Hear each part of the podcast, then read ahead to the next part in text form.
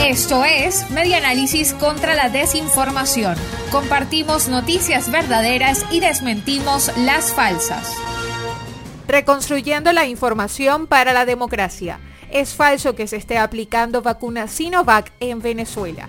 Una cadena que circula en grupos de WhatsApp invita a las personas a vacunarse en el puesto que se instaló en el Hotel Alba Caracas de la capital venezolana. La cadena afirma que se están administrando dosis de las vacunas rusa Sputnik V y la vacuna del laboratorio chino Sinovac. Al país solo han llegado 2.730.000 dosis. De ellas, 1.800.000 provenientes de China del laboratorio Sinopharm y otras 930.000 de Rusia. La vacuna del laboratorio Sinopharm tiene el nombre comercial de Brocel, mientras que la elaborada por Sinovac recibe el nombre de Coronovac, que para el 8 de junio no había llegado al país.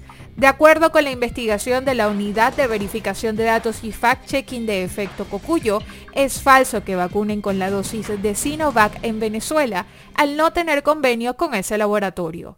El gobierno de Nicolás Maduro solo ha informado sobre un acuerdo con la farmacéutica rusa Herofarm para importar 10 millones de dosis de la vacuna Epivarac Corona.